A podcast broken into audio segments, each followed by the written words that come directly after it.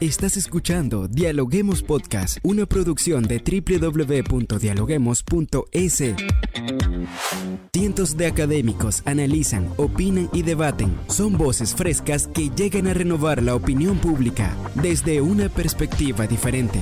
Somos la puerta de entrada a la academia. Somos el nexo de la academia con la comunidad. Escucha nuestro podcast en Spotify o a través de la web www.dialoguemos.es. A continuación, Rangira Briseño debate junto a expertos, académicos y estudiantes los temas más curiosos del planeta. Hola, hola, ¿qué tal amigos? Bienvenidos una vez más a un nuevo episodio de Dialoguemos Podcast. Como siempre saludamos a todas las personas que se conectan a este episodio, a este programa en el Ecuador y en el mundo a través de la www.dialoguemos.es. Soy Rangira Briseño y como siempre estoy lista para dialogar con los académicos de las universidades más prestigiosas del país. Y en nuestro episodio de hoy abordaremos el tema de las empresas y la transformación digital.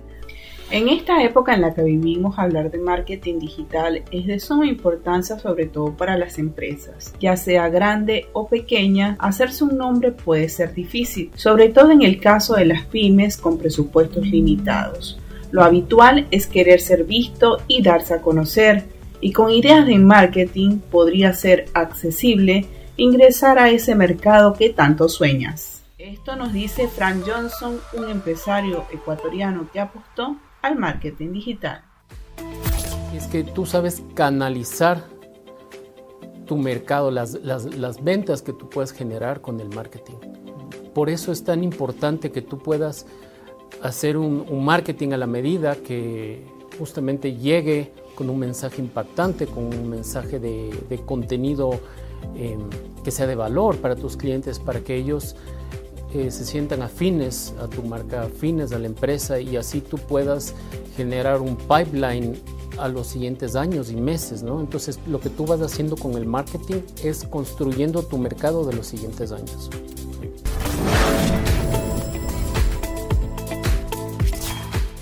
¿Por qué invertir en marketing para las empresas es importante?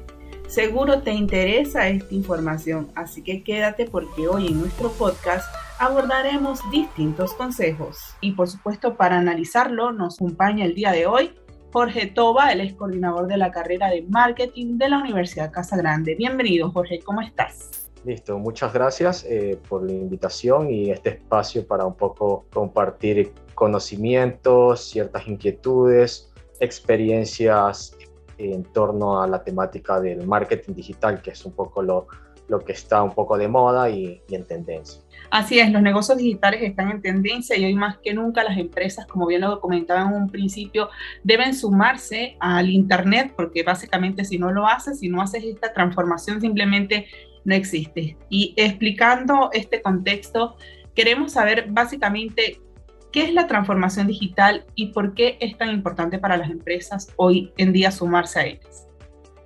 Claro, eh, sí, el concepto de transformación digital como tal, eh, muchas veces por el nombre se piensa que transformación digital es adoptar tecnologías nuevas a tu modelo de negocio existente o el modelo de negocio tradicional, por mencionarlo así.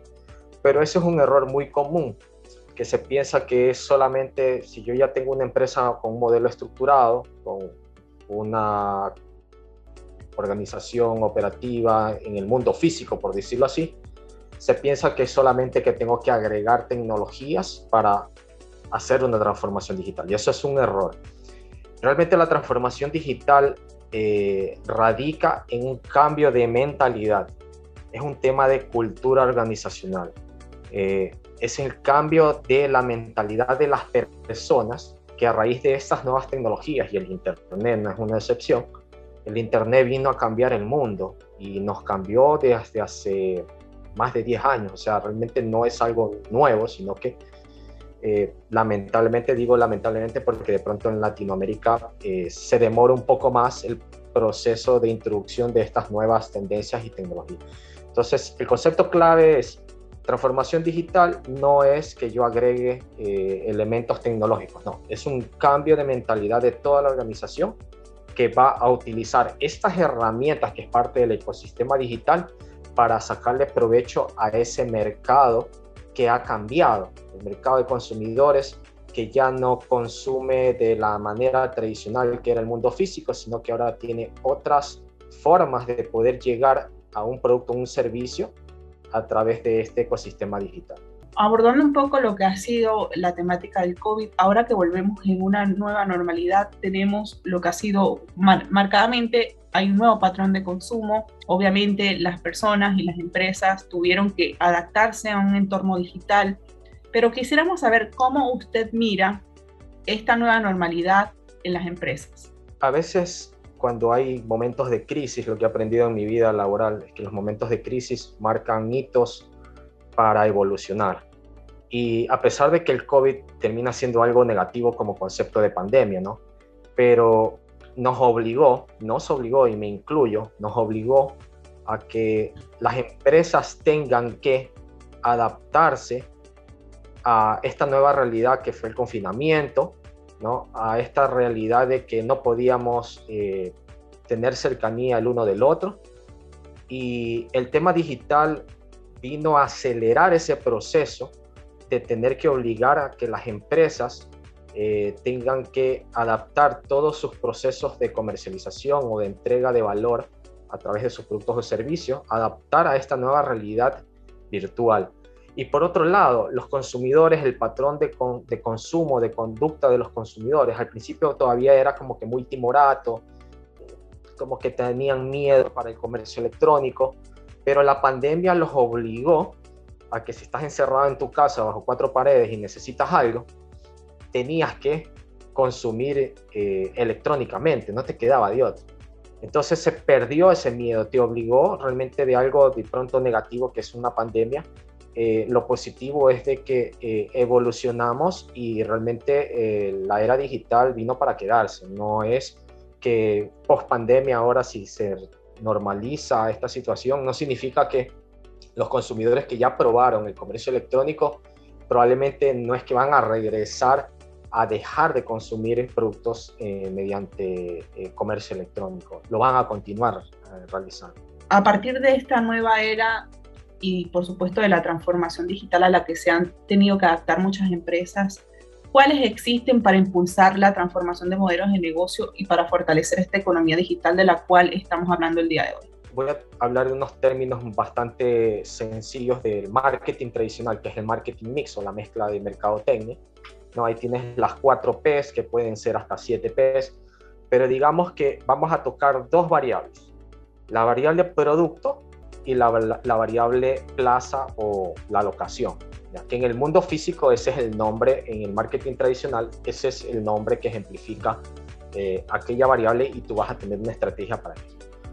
Cuando tú aportas este nuevo ecosistema digital, la variable producto ya no se va a llamar variable producto, sino que se va a llamar plataforma.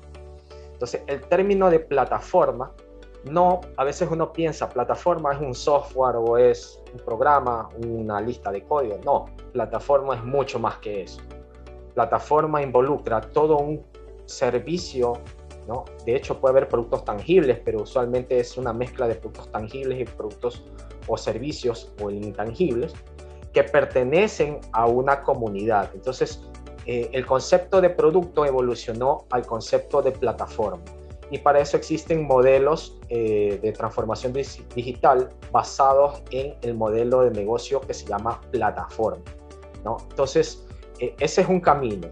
La otra variable, que es la variable plaza, ¿no? Eh, actualmente el mundo digital no es que te discrimina a voy a vender solamente en Guayaquil, voy a vender solamente en Quito o en una región en particular entonces, el mundo digital, inclusive te pueden ver fuera del país, no, no discrimina eh, un tema geográfico, sino que la globalización de, del Internet hace de que te puede ver consumidores y no consumidores. O sea, te pueden ver potenciales clientes y, y no realmente que no sean tus clientes.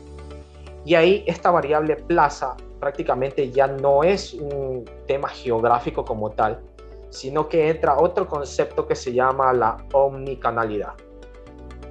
Y la estrategia de omnicanalidad significa que ya no es un canal de distribución eh, multicanal, sino que estamos hablando de un canal, valga la redundancia, omnicanalidad.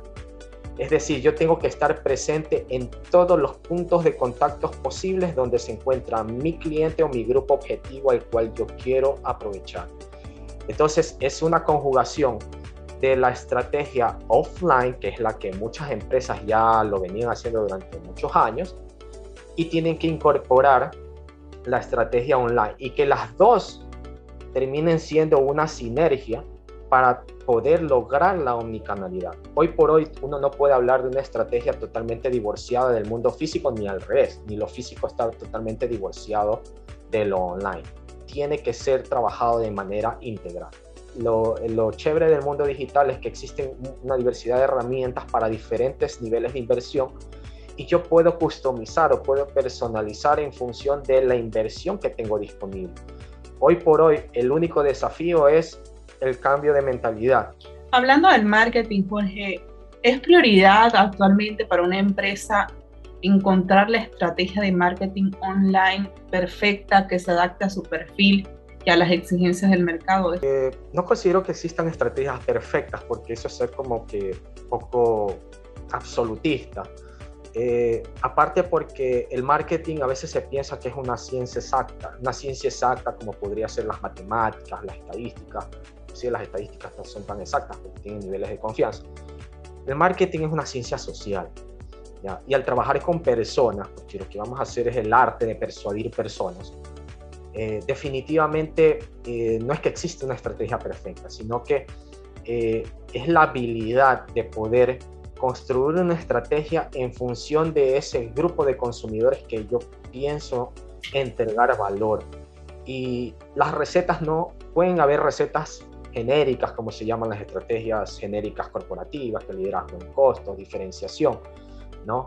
Eh, eh, introducción o desarrollo de, de, mercados nuevos, alta segmentación o de enfoque. Son estrategias genéricas, pero realmente uno luego de esa estrategia genérica tiene que bajarla a una estrategia más personalizada en función del negocio en el que estoy y en mi grupo objetivo al cual vaya a atender. Entonces, eh, esta estrategia se va construyendo y en el tema digital, cuando trabajamos con comunidades, porque ahora ya no vamos a hablar del grupo de consumidores, sino de comunidades, como la de Facebook, eh, Instagram, las redes sociales, las comunidades que yo pueda crear a través de mi plataforma, que es un poco más complejo, pero sí se lo puede realizar, eh, es una estrategia que tú tienes que ir construyendo día a día. Y a veces, aunque suene un poco ah, básico, termina siendo una especie de prueba-error, prueba-error, prueba-error y rediseño, prueba-error, aprendizaje, rediseño. Y por eso existen unos modelos de innovación o de desarrollo de productos que, que yo aprecio muchísimo y le enseño a mis estudiantes, que es el modelo, no necesariamente de design thinking, que es un poco más largo, sino el modelo Lean Startup. Entonces, este modelo te ayuda a que a través de la prueba-error y el aprendizaje, ese círculo vicioso, tú estés en un bucle que constantemente estás rediseñando tu producto o servicio en función de lo que te van dando feedback esa comunidad de consumidores. Y considero que esa es la clave de seguir evolucionando. Esto no es algo estático, el, mercado es dinámico. Ya para finalizar, Jorge, coméntenos algunos consejos para los empresarios que ya sea tengan empresas chicas o empresas grandes para mejorar la transformación digital dentro de sus empresas. ¿Qué deben hacer? Primer consejo es, eh, tienen que evaluar su recurso humano, porque como es un tema de cambio de mentalidad, lo primero que tienen que evaluar es el recurso humano, si los perfiles se ajustan a la visión que tengo a largo plazo como negocio eh, adoptando esta transformación digital. Y empiezo a validar eh, quiénes pueden ser mis líderes al interior en cada uno de los departamentos que van a ser mis aliados, porque eh, yo puedo ser el dueño de una empresa, pero yo tengo que bajar ese liderazgo a los líderes departamentales. Y los líderes departamentales, si los perfiles se ajustan y comprenden esa visión que se tiene a largo plazo, este cambio de mentalidad van a ser mis aliados estratégicos para que ayuden a mermar todo ese cambio de mentalidad a la totalidad de la compañía. Segundo, y es algo en común que tienen todos los emprendedores y los empresarios que ya han hecho empresa, perseverancia. Van a tener espinas en el camino, van a tener desaciertos. El tema es que si te equivocas, que tratar de minimizar esos, esos riesgos o esas equivocaciones que no cuesten demasiado dinero, por decirlo así, minimizarlos al máximo por un lado, pero lo valioso son esos aprendizajes. Luego de que vas aterrizando eso, ahí empiezas a diseñar tu estrategia digital en función de que debería tener claro quién es tu grupo objetivo y dónde está ese grupo objetivo. O sea, porque yo puedo escoger una serie de herramientas tecnológicas eh, o tácticas eh, del ecosistema digital, pero yo tengo que tener bien claro el enfoque de que efectivamente el grupo objetivo va a estar allí. Usualmente se comete el error, no, mandemos a Facebook, que Twitter, que Instagram, ¿no? y a veces yo le digo a mis estudiantes, y lo mismo va para los empresarios, no se trata de que tengo que estar en todos lados. Y créanme que el costo de implementar una transformación digital, eh, cuando hago un análisis costo-beneficio, es mucho más bajo de no hacerlo y que lo haga la competencia y obviamente todo este proceso integral de personas, recursos tecnológicos y obviamente un liderazgo y una administración de ese recurso para transformarlo en activos digitales, como se dice el término, es lo que me va a permitir sostenerme en el tiempo y seguir abierto a escuchar cuáles son las nuevas tendencias. Por ejemplo, nuevas tendencias hoy por hoy Mark Zuckerberg habló del metaverso eh, de Facebook, pero el metaverso no existe porque Mark Zuckerberg lo dijo meses atrás. El metaverso existe hace tiempo en los videojuegos. Entonces, a veces encuentran nombres rimbombantes, pero hay cosas que ya existen, ¿no? Pero hay que saber aprovechar eh, ese mercado de consumidores. Y si son empresas de consumo masivo, más aún, porque realmente hay otros mercados que están evolucionando y, hay que aprovechar esa, esa, tendencia de consumo. Créeme que el tema de la Big Data, la inteligencia artificial, bueno, todavía Ecuador todavía está en un proceso de, desarrollo, eh, nos falta todavía bastante trabajo en eso. Inclusive los profesionales del área, usualmente es una combinación, lo que se llama el data science, es una combinación de, de la ciencia de la computación, de la ciencia de las estadísticas y las matemáticas y la ciencia del mercadeo en la parte comercial. Entonces es un trípode de tres ciencias que se unen y que forman el data science. Y por eso los marqueteros somos los llamados a hacer este émbolo que une a un departamento de IT o de sistemas, a un departamento comercial, ¿no? y que con mercadeo transformen realmente eso en una, una ciencia como activo de la empresa.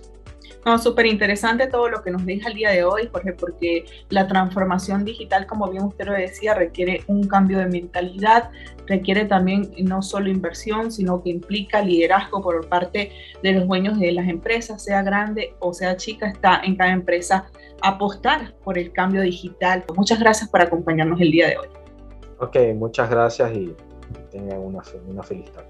Gracias por escucharnos. No se olviden de seguirnos en nuestras redes sociales, Facebook, Twitter e Instagram como Dialoguemos Info y visitar nuestra página web dialoguemos.es.